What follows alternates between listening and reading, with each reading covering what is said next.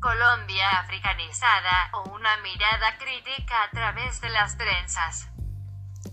Vivimos en un continente rico y diverso.